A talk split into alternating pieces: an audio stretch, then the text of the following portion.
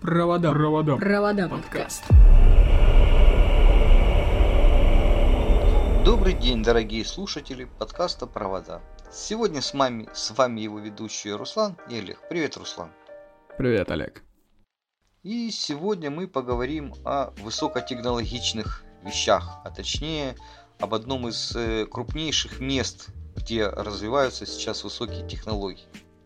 Да, Что сосредоточение э, всех, всех высоких технологий, может даже и мира, наверное, да?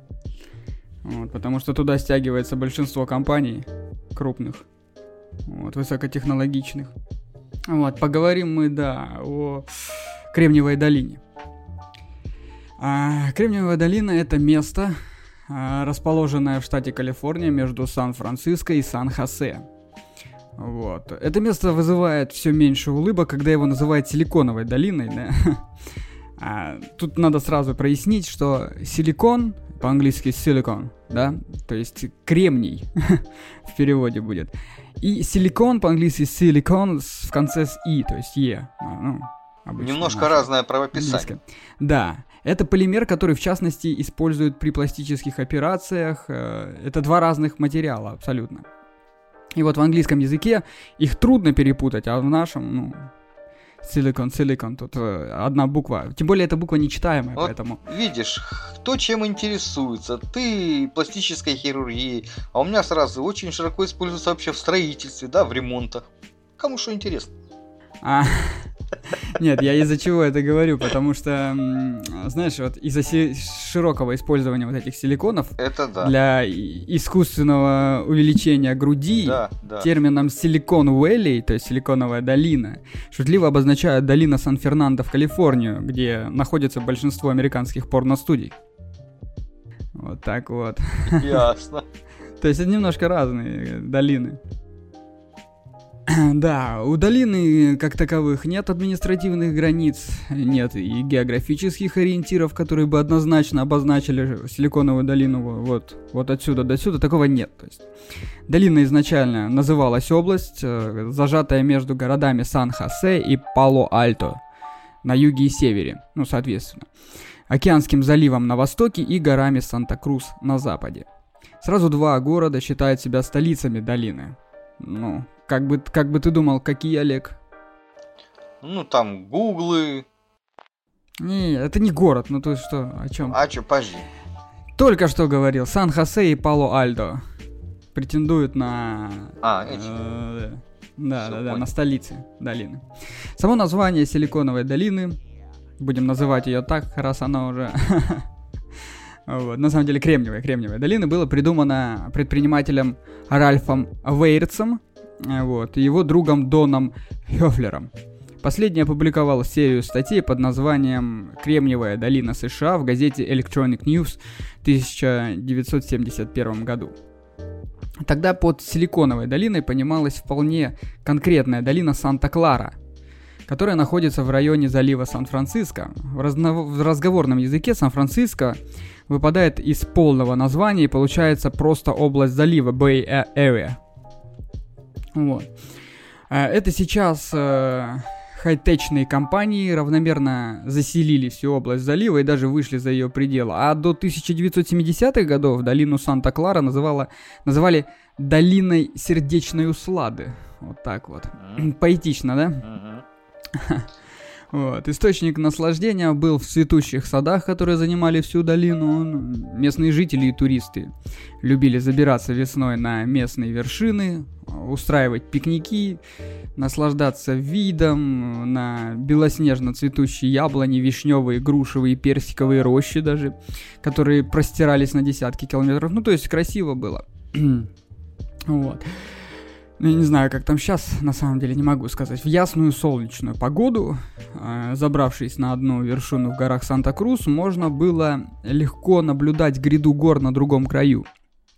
Вот, по словам одного из основателей Apple, это был Стив Джобс, ну, я не про него, точнее, Стив э, Возник, извиняюсь. Вот, виды старой цветущей долины и гор – это единственная вещь, по которой он сейчас скучает.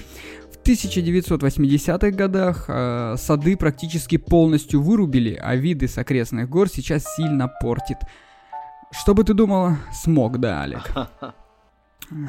Ну так производство все-таки там тоже сконцентрировано. Не без этого. Да вроде там не так много производства в основном. В основном там такие IT компании. Но мы отвлеклись немного. Извиняюсь, продолжим. Историки любят измерять историю вехами. Э, начнем давай с зарождения да, индустрии в 1940-х годах. А, вот. Возникновение. Да, да, Ты да. знаешь, даже, наверное, не с сороковых, я так немножко э, почитал, сама история, как бы там э, силиконовой конгломерации началась еще в 909 году, когда в Сан-Хосе была основана первая в США радиостанция, она именно там была основана. Ну, это, знаешь, как бы, это предпосылки. Предпосыл? Ну, они же были. Ну да, я имею в виду прям вот как, как уже пошло, пошла история самой силиконовой ну, хорошо, долины, ладно, силиконовой, там... кремниевой долины, это была, были ну, 40-е годы. Да, извиняю. А, возникновение долины в Калифорнии обычно объясняют тремя фактами. Это умными и образованными людьми, это первый факт был, погодой, второй факт, и богатыми инвесторами. А, все три фактора каким-то чудом сошлись в одном месте и создали почву для роста инноваций. К этим причинам часто добавляют государственную помощь и военные заказы. Вот, давай-ка, наверное, разберемся, сколько в этих фактах правды и сколько домыслов. А, да, погода здесь и вправду замечательная. Вот, и об этом даже говорить, наверное, не стоит. А, почему, да? Потому что силиконовая, силиконовая, кремниевая долина, извиняюсь, расположена между двумя а, невысокими грядами гор, в Северной Калифорнии, близко от океана. Там не холодно и там не жарко, вот. Летом там практически безоблачно. А, тут можно одновременно серфить в океанском прибое, загорать на пляже и кататься на горных лыжах. Все в пределах трех часов езды на машине. То есть очень-очень э, удобно. Большое количество умных и образованных людей, которые э, основатель Стив, Стив Джобс считает основополагающим в проявлении долины, тоже факт. А, даже не углубляясь в статистику, в каком городе больше всего нобелевских лауреатов на душу населения и какой университет лидирует по количеству научных работ или степени цитируемости, легко заметить, что во всех этих списках непременно будет фигурировать, э, будут фигурировать два всемирно известных университета. Это э, Стэнфордский университет и университет Беркли. Э, оба университеты были в списке э, самых, ну, самых-самых там каких-нибудь и, и 60, и 70 лет тому назад. Так что вот, э, ну, то есть, э, это тоже послужило, послужило началом вот этой долине, да? э, миф про богатых людей, которые любят селиться в, силикон... в Кремниевой долине, извиняюсь, и инвестировать в инновационные идеи, тоже имеет под собой основание. Живописная природа, уникальная архитектура, э, Сан-Франциско и окрестности, да, гремучий сплав культур. А, а почему? Потому что там активный, был, был активный приток э, иммигрантов, да, в Калифорнию, потому что, ну, всегда mm-hmm. так было там, и сейчас даже есть. Вот. Э, э, и тем не менее, в частности, да, туда едут люди с деньгами. А не стоит забывать, что исторически Сан-Франциско был одним из финансовых центров США. Здесь э, родились такие банковские монстры, как Bank of America и Wells Fargo. Э, да. Жить в Сан-Франциско в области залива было престижно и раньше. В появлении долины сыграло огромную роль, конечно, и государство с его, с его военными заказами. Университет Беркли был одним из главных центров разработки ядерной бомбы в 40-х годах. Отец ядерной программы Роберт Оппенгеймер был профессором Беркли, а радиологическая лаборатория Эрнеста Лоуренса э, стала основой для создания центров разработки ядерного оружия в Лос-Аламосе и Ли... Ливерморе.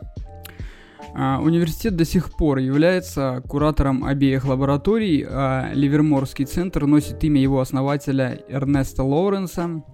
Вот, Эдвард Теллер, отец американской водородной бомбы, также был профессором физики в Беркли.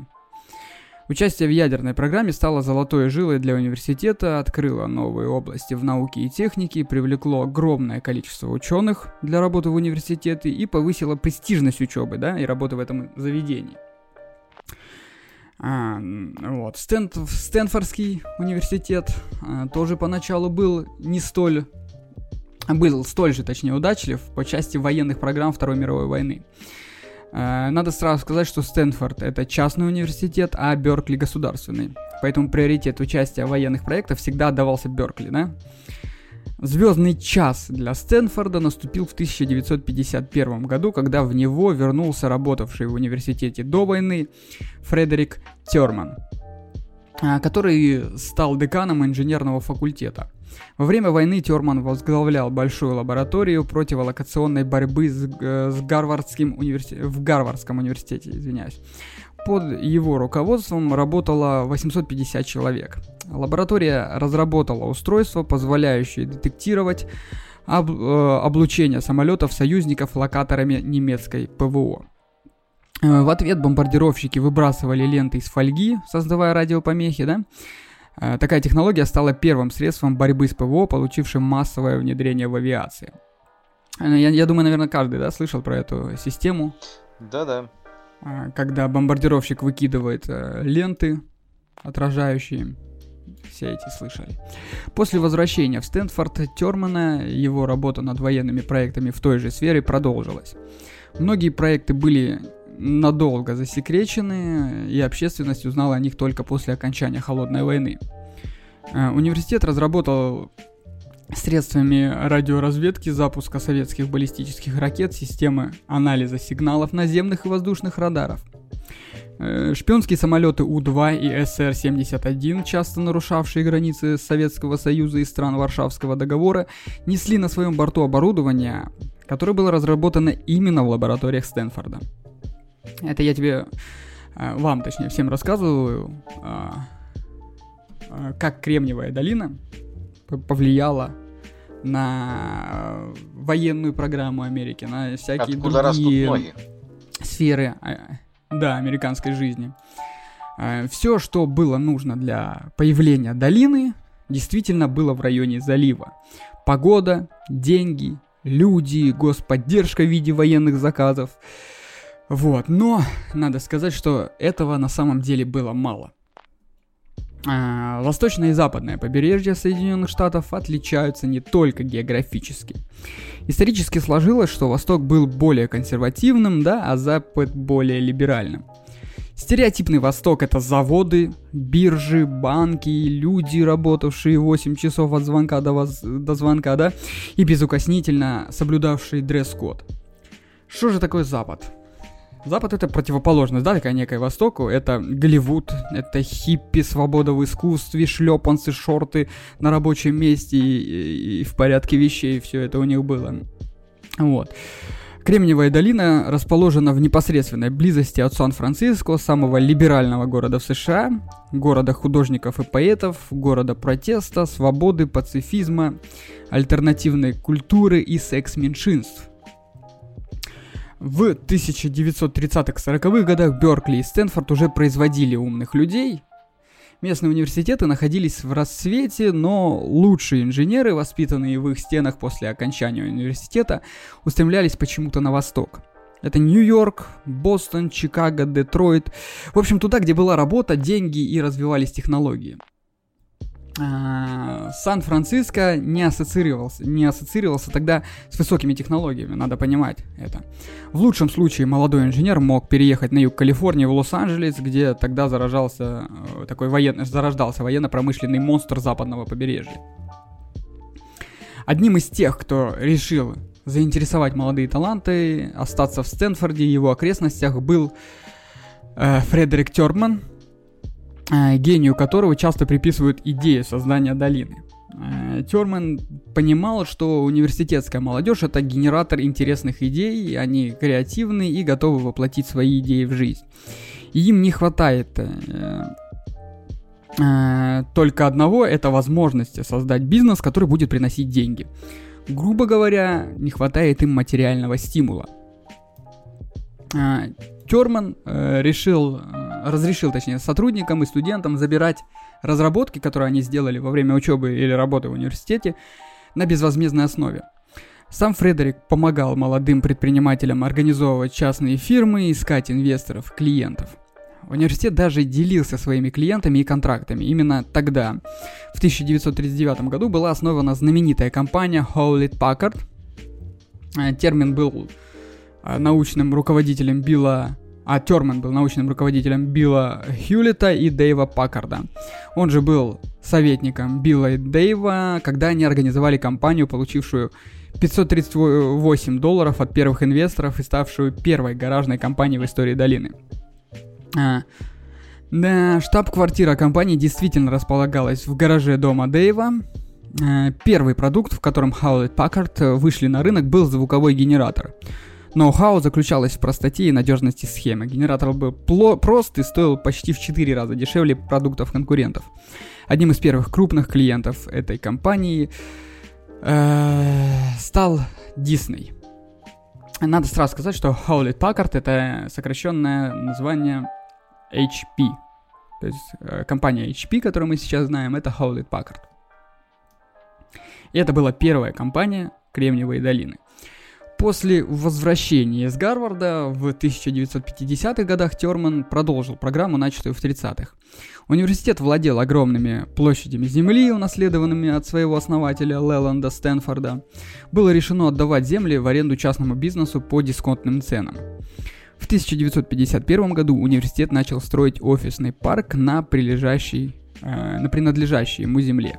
Парк получил название Стэнфордского индустриального парка. Этот комплекс принято считать первым университетским технопарком, вот, который был целиком сфокусирован на технологиях. Для своего времени это была весьма смелая идея. Никто не давал гарантии, что такой масштабный проект окупится и принесет дивиденды университету. Впрочем, вариантов для использования свободной э, территории университета было много. Примерно в то же время был построен и фешенебельный Стэнфордский торговый центр. Вот, университет не собирался класть все яйца в одну корзину, как говорится. В 1954 году Стэнфорд принял программу кооперативного сотрудничества, которая позволила студентам и аспирантам университета сочетать учебу и работу в местных компаниях. А, компании при этом были обязаны оплачивать университету время отсутствия студентов по двойному тарифу. Э, это оказалось весьма прибыльным делом и для университета, и для частного бизнеса. Э, Hewlett Packard э, перенесли свою штаб-квартиру на территорию университета, убив сразу двух зайцев. Во-первых, фирма сэкономила на аренде офисов, да, и получила доступ к лучшим талантам университета. Ну, это второе было уже.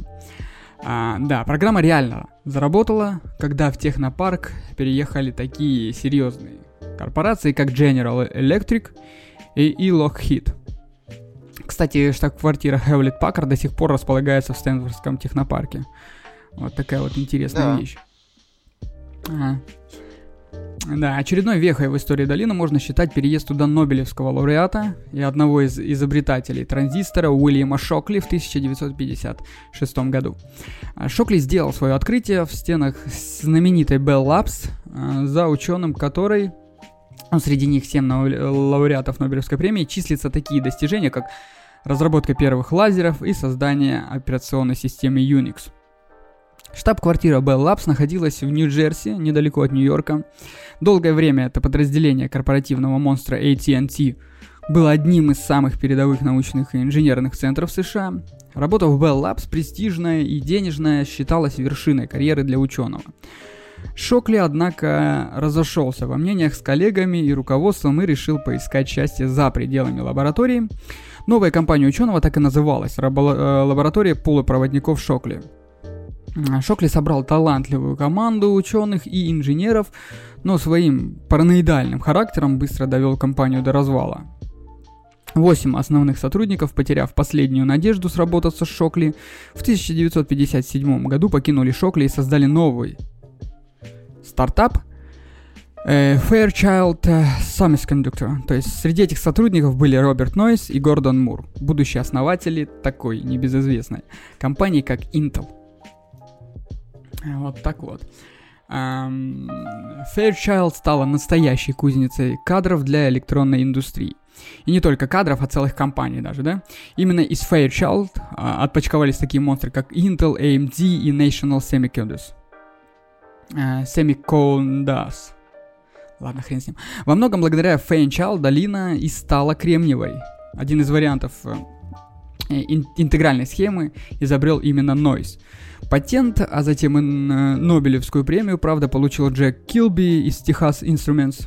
Но первоначальный дизайн был не слишком технологичный и довольно медленной э, германиевой схемой э, с микропроводками, соединяющим отдельные элементы схемы, и не получил массового применения.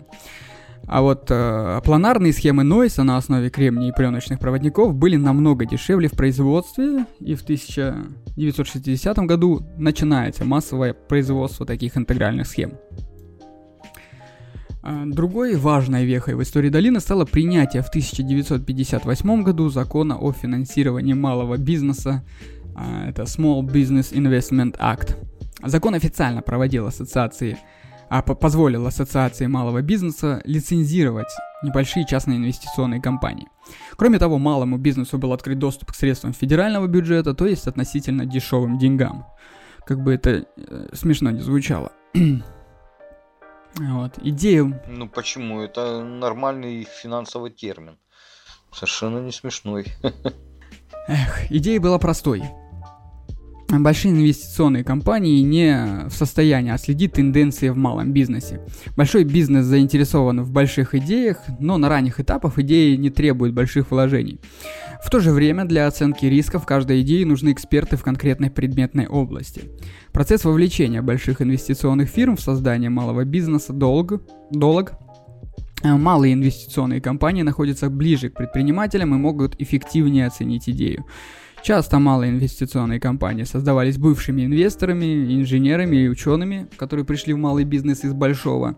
Им не нужны были эксперты со стороны, они уже и сами, как ты понимаешь, были экспертами, да? Ну да, сами были экспертами. Да. Кроме того, в преамбуле закона отмечалось, что стимулирование малого бизнеса станет локомотивом в научно-техническом соревновании с Советским Союзом. Союзом, в общем, так и получилось, как мы уже знаем.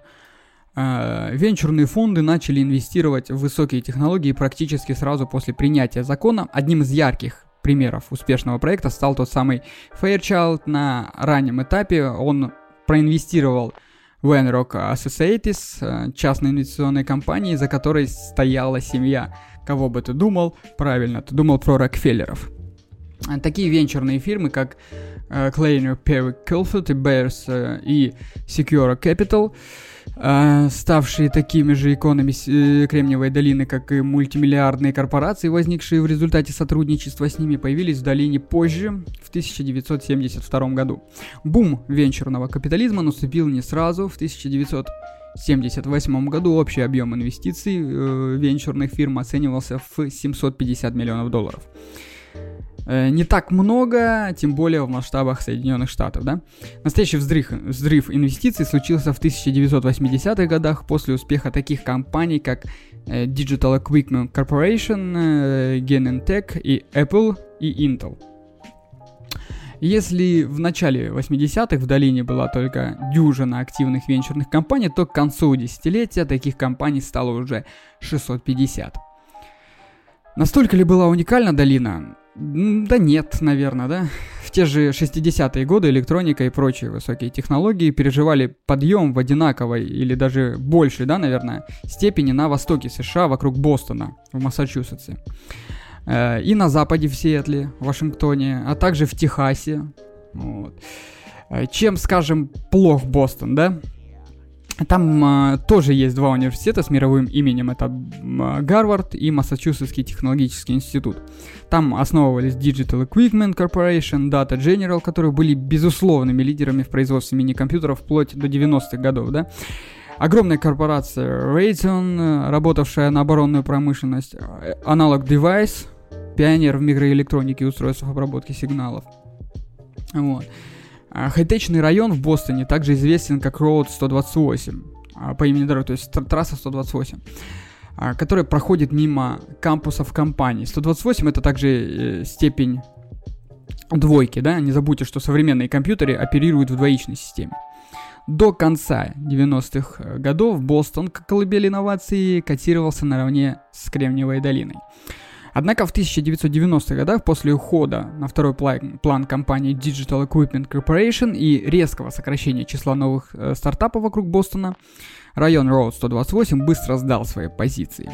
Возможно, главной причиной упадка стала корпоративная культура восточного побережья. Те самые государственные заказы и безоблачные годы роста компаний, превратившие их в бюрократических монстров, не способных адаптироваться к изменяющимся климату рынка. Впрочем, и погода зимой в Бостоне не самая приятная, да. Не будем забывать, что климат тоже играет очень важную роль. Э, но чем объяснить, почему хай-тек не стал расти такими же темпами, как в долине, скажем, в Южной Калифорнии, да? В 1960-70-х годах а, там же рос военно-промышленный комплекс, а государственные заказы, заказы не иссякали. Калифорнийский университет в Лос-Анджелесе производил на свет такое же количество квалифицированных кадров, как его родственник из Беркли. Калифорнийский технологический институт э, также престижен, как и Стэнфорд.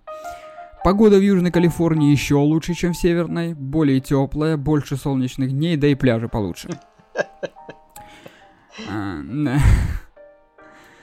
А, объяснить доминирование силиконовой э, кремниевой долины в сфере хай-тека не так-то просто.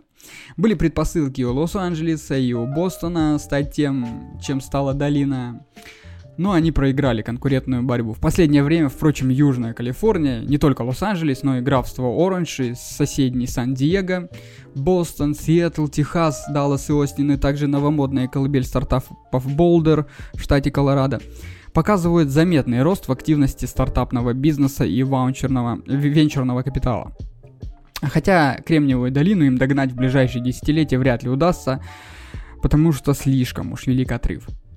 Хотя, посмотрим, если доживем. Еще одна причина того, что успех сопутствовал именно Кремниевой долине, мог быть связан с тем, что работавшие в ней компании были меньше связаны с большими военными корпорациями и масштабными военными заказами. Во всяком случае, в сравнении с Бостоном, Лос-Анджелесом и Сиэтлом, где темы для разработок задавали монстры ВПК, это корпорации Rayson, Hackes, McDonnell, Douglas, Boeing и так далее, корпорации, живущие в основном на госзаказы, есть и в Кремниевой долине, но они никогда не были главными работодателями. Уйти людям э, с новой идеей из военного проекта намного тяжелее, чем из частного сектора или университета.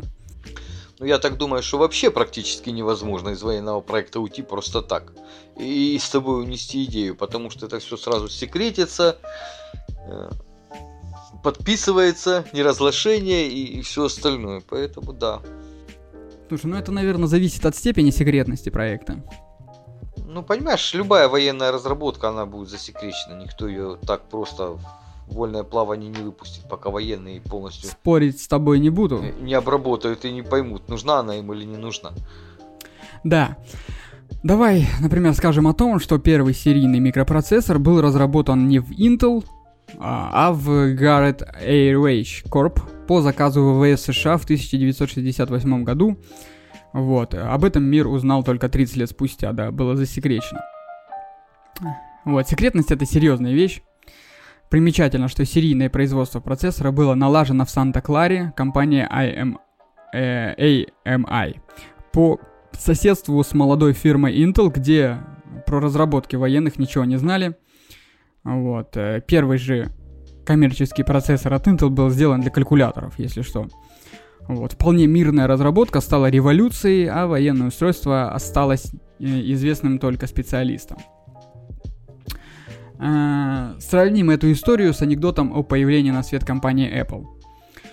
Стив Возняк а, собрал первый прототип персонального компьютера на рабочем месте в Hewlett Packard, а, в том числе и, и из казенных деталей. HP поощряли инженеров заниматься экспериментальными разработками. Из экспериментов и хобби сотрудников часто рождались интересные издания. По закону изобретения Возника полностью принадлежало работодателю. Стив вышел со своей разработкой к руководству компании, он честно хотел, чтобы HP занялись производством массового компьютера. Менеджеры HP, однако, так и не поняли, зачем обычным людям компьютер, да, и отказались от развития проекта. В конце концов, они разрешили автору забрать свое изобретение совершенно бесплатно, что я требую подчеркнуть. Как они ошиблись-то. Да, да, да. А, индустрия высоких технологий похожа на кристалл. Сначала появляется центр кристаллизации, к центру зародышу кристалла начинает присоединяться все больше и больше молекул, кристалл растет, Скорость кристаллизации зависит от концентрации молекул и условий кристаллизации. Центрами кристаллизации в хай-теке выступают университеты, да, старты для молодых специалистов, предпринимателей, новых идей и так далее и тому подобное. Для роста кристалла вокруг этих центров нужны определенные условия. Их много, но есть и главные. Нужны образованные и опытные специалисты. Нужно желание молодого предпринимателя жить в таком центре, да, нужны инвесторы, которые готовы будут вложить деньги в молодые идеи не спрашивать. Причем все компоненты взаимосвязаны. Одно без другого работать не будет и не может. Эм, без денег не появится стартап. Без успешного стартапа нет денег, и вот ты видишь уже, да, заметил? Круг. Замкнутый круг, да. Да. Э, осталось только все это перемешать в нужных пропорциях. В Кремниевой долине условия кристаллизации оказались лучше, чем в других местах. Это и первый университет, который построил технопарк и разрешил сотрудникам и студентам работать на частной компании без отрыва от учебы и научной деятельности. Это и концентрация талантов, которые стремятся воплотить свои идеи в законченный продукт. Вот. Просто она была чуть-чуть больше именно в, в долине, а не где-нибудь еще. В результате кремниевый кристалл стал расти быстрее других.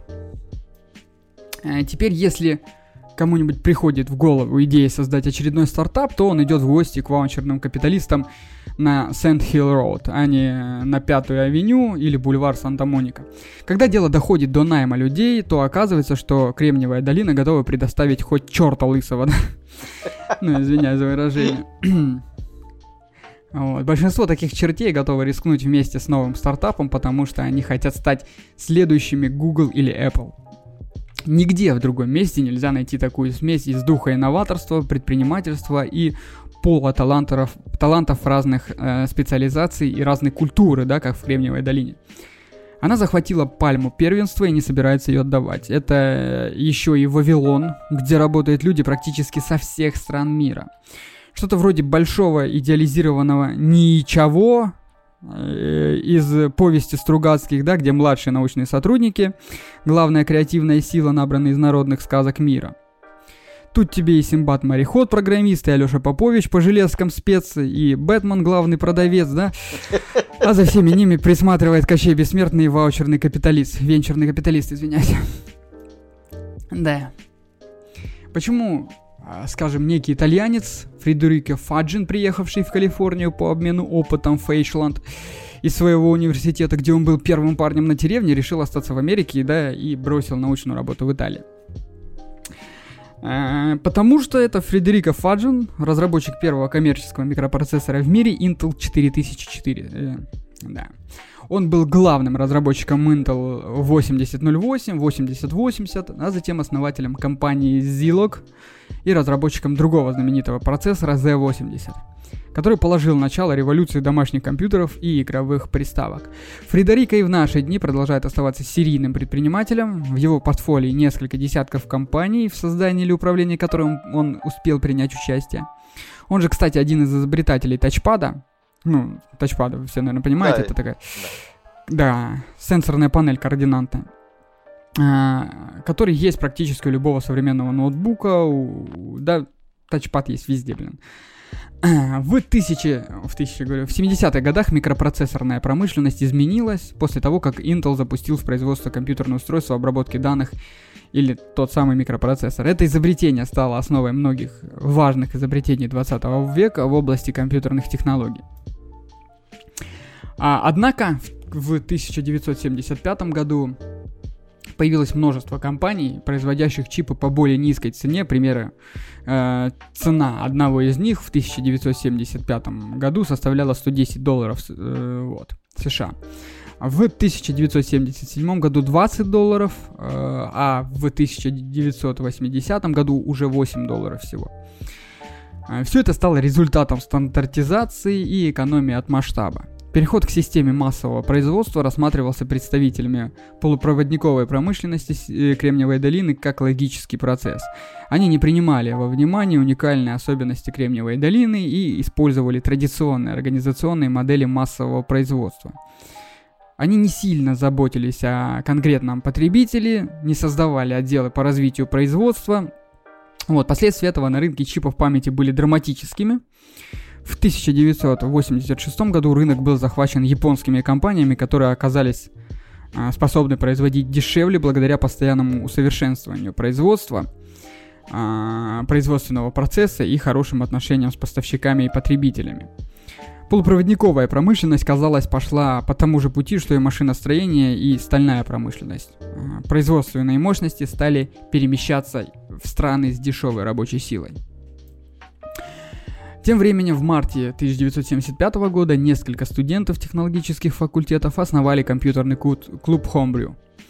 Одним из его членов э, стал Стив Возняк, о котором мы говорим. Он вообще как э, в каждой дырке затычка, да? Вот. Ну что, знаковая да, фигура сам... все-таки в мире IT. Более чем. Более чем. А, вот, так он самостоятельно построил первый домашний компьютер с дешевым микропроцессором, купленным на компьютерной выставке. Позже к нему присоединился его друг, это Стив Джобс, и вместе в 1976 году они основали компанию Apple Computer. В том же году был выпущен компьютер Apple 1, а в следующем Apple 2, который был представлен на местной компьютерной выставке. В 1982 году на рынок э, персональных компьютеров вошла компания IBM. И в персональном компьютере IBM использовалась и операционная система DOS, разработанная компанией Microsoft, которая стала промышленным стандартом. Компания Hewlett Packard э, выпустила свой первый персональный компьютер в 1980 году. Постоянное усовершенствование микропроцессоров вызвало стремительное развитие таких внешних устройств, как принтер, модем, а также компьютерного дизайна и компьютерных игр. Да, отсюда и все пошло, кстати. Как уже отмечалось нами выше с тобой, Олег, американские компании контролировали рынок полупров... полупроводниковой памяти в 1970-х годах, после чего на рынок пришли японские производители. Еще одной причиной кризиса в Кремниевой долине в конце 80-х, в начале 90-х были первые признаки конкуренции со стороны других штатов, таких как, например, Техас. Кроме того, крупные высокотехнологичные компании начали реконструктизацию вот, правительство США значительно уменьшило свои расходы. В начале 80-х годов выпускниками Стэнфорда были основаны две компании, которые в дальнейшем стали лидерами новой промышленности и помогли Кремниевой долине преодолеть проблемы, связанные с рынком полупроводников. Этими компаниями были Sun, расшифровывается как Стэнфордская университетская сеть, и э, Kisco Systems. Вот, обе компании работали над тем, чтобы интегрировать множество локальных сетей в одно единое целое. Ну ты понял, да, к чему я Интернету. Да. В середине 80-х рынок начал принимать э, концепцию открытых систем. В то же время, как конкуренты продолжали а, колебаться и раздумывать, Киско и Сан продолжили стремительно завоевывать важные технические сегменты рынка. Они оказались на голову впереди своих конкурентов, когда университет установил стандарт для открытых сетей – и на рынке начался настоящий бум. Сегодня большинство, да, думая об интернете, подразумевает всемирную сеть. На самом деле всемирная сеть является одним из новейших достижений. Ее создание сделало возможным размещать документы на разных компьютерах, находящихся где-либо в сети. Пользователь, желающий получить информацию, запускает обозреватель всемирной сети на своем компьютере, ну то есть браузер, да, а, этот обозреватель вытягивает документ с отдельного узла сети путем соединения с сервером этого узла. Обычно документ может быть запрошен и получен в течение считанных секунд, вне зависимости, вне зависимости от расстояния между его местонахождением и местом, откуда передается запрос, да? А иногда нужно ждать было. Вот. Сейчас мы с этим практически не сравниваем, не, не сталкиваемся. С 1993 года наблюдается экспоненциальный рост в использовании всемирной сети, которая продолжается и сегодня. Для многих компаний интернет, особенно всемирная сеть, изменил мир информационных технологий. Сегодня более 80 интернет-технологий обязаны своему появлению киску. Итак, да, заглянув в историю, можно с уверенностью сказать, что большинство ключевых изобретений в области информационных технологий попали на мировой рынок из Калифорнийской Кремниевой долины. Что же сегодня, да, представляет собой Стэнфордский вот этот исследовательский промышленный парк? А, он расположен а, в 40, 40 километрах севернее Сан-Хосе и в 60 южнее Сан-Франциско и занимает площадь более 280 гектар. Парк насчитывает 162 здания и 23 тысячи работников. Основными сферами, предоставленными там, являются электроника, космическая отрасль, биотехнологии, компьютерное оборудование и программы. Территорию парка можно смело назвать самоподдерживающейся. А вот. Это такой город, да, с довольно развитой инфраструктурой, которая включает в себя 46 а миль дорог, электростанцию на 49 мегаватт, две отдельные системы водоснабжения, три дамбы и э, озеро, 100 миль водопроводов, отопительную холодительную станцию, высоковольтную распределительную систему и почту, а также собственную пожарную полицейские службы. Вот так вот. То есть город внутри города. Город Пало-Альто провел 32-мильное кольцо темного оптоволокна для установления сверхбыстрого доступа в интернет. Рынок капиталов и источников финансирования в парке представлен несколькими банками и инвестиционными компаниями. В 2000 году около 17 миллиардов долларов США было инвестировано в новые компании, образовавшиеся в Кремниевой долине. Однако парк испытывает необходимость в государственной программе по созданию новых компаний. В Стэнфордский парк нетрудно добраться, он расположен недалеко от э, трех аэропортов э, и двух главных дорог. Работает железнодорожное, автобусное сообщение. В общем, если вы соберетесь туда когда-то, я думаю, вы не промахнетесь. А, да. Кроме Стэнфордского университета, который напрямую связан с деятельностью парка, вблизи него находится также Калифорнийский университет Беркли, университет Сан-Франциско, а также нескольких крупных лабораторий.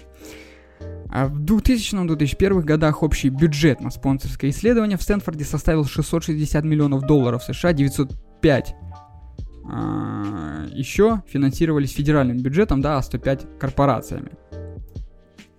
Стэнфордский университетский исследовательский парк многие называют первым технологическим парком в мире, и это так и есть.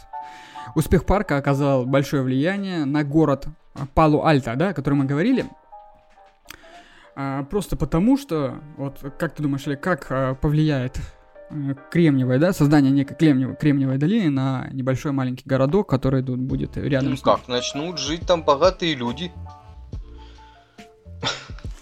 Ну, ты вот думаешь о деньгах Конечно, всегда. Надо, надо думать о образовании, о интеллекте. Оно ж напрямую связано. Чем больше денег валивают, тем больше образованных людей там будет.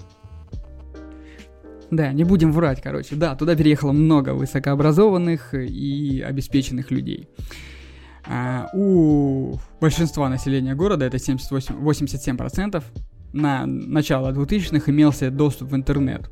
А этот, как ты понимаешь, извини меня. Вот, 65% жителей получили как минимум четырехлетнее образование в колледже. Это 65%. Ты представляешь, насколько там все а, развито? Конечно, в Кремниевой долине не все так безоблачно. С увеличением доходов возросла и стоимость жизни. Среднемесячная э, рента квартиры в Кремниевой долине составляет 1600 долларов. Это самый дешевый, по-моему, вариант, они среднемесячный. Да, да, да. да. Слишком высокая стоимость жилья заставила многих работников переехать жить на работу или приюты для бездомных. Из 95 компаний, перечисленных на сайте парка, 52 составляют исследовательские и технологически ориентированные э, компании. 46 предоставляют им услуги. Вот. Да, среди них 12 финансовых компаний, 10 юридических фильм, 4 консалтинговые, рестораны, кинотеатры и так далее. Деятельность еще 2% компаний связана с интернетом. На этом Закончим? Ну, слышишь, тут Наверное. оказалось бы, да, вот просто немножко читал тут. э, отзывы людей, которые там, скажем, живут, да, в этой Кремниевой долине. Вот, казалось бы, да, центр всего, технологий. И тем не менее, вот читаю, что жалуются, что интернет, вообще домашний вот интернет развит слабо и работает просто из рук вон плохо. И к тому же очень дорогой. Представь. 80-100 долларов за, за 10 мегабит в месяц. Не, ну понятно, не к тому, что сама его инфраструктура... Жизнь дорогая. Жизнь дорогая, но сама его... Что качество его плохое. Хотя, казалось бы, сосредоточие всего-всего-всего, а тем не менее домашний интернет вот не развит. Ну, там, скорее всего, просто огромная нагрузка на сеть идет. Просто бешеная, потому что... Промышленных масштабах. Технопарки жрут все, да? да? Ну, может быть, наверное. Конечно. Наверное. Ну, слушай, ну у нас в, в, в городе, да, мы тут квартирами на одну квартиру один маршрутизатор, да, ну, примерно я говорю. Вот. И это не так-то много. А когда у тебя на одно здание, к примеру, когда мой дом, там э, ты потребляешь столько интернета, такую нагрузку на сеть даешь. Это только с одного здания, с одной корпорации. Потому что у них, у нас на одну комнату, ну не на одну комнату, на одну квартиру, скажем там, да, две-три комнаты, стоит один маршрутизатор. А у них на каждое рабочее место идет один э, маршрутизатор. Вот. И это уже огромная на нагрузка. Ясненько. Но... Ну да, ладно. Раз ты все рассказал, тогда будем, наверное, заканчивать с этим делом. Давай, организационные моменты наши выдай. Под Подписывайтесь на нашу группу ВКонтакте vk.com slash провода нижнее подчеркивание подкаст. Там есть все наши выпуски, выходят, все еще выходят, мы никуда не делись. Мы долго отсутствовали, на самом деле, долго не записывались, но это связано с некоторыми независимыми от нас э, факторами. Э, мы есть в Apple Music, в Google Podcast, на, в Apple подкастах я сразу. Google Podcast, Anchor, Spotify, CastBox и много где еще. Все ссылки на нас есть в обсуждении в нашей группе во ВКонтакте. Заходите, смотрите. Везде, где можно поставить комментарий, поставить оценку и написать комментарий, поставьте, напишите. Нам это, если честно, очень сильно поможет. Все. Берегите себя и своих близких. Счастья, здоровья, любви, удачи всем. До встречи в следующей серии. Всем пока. Пока.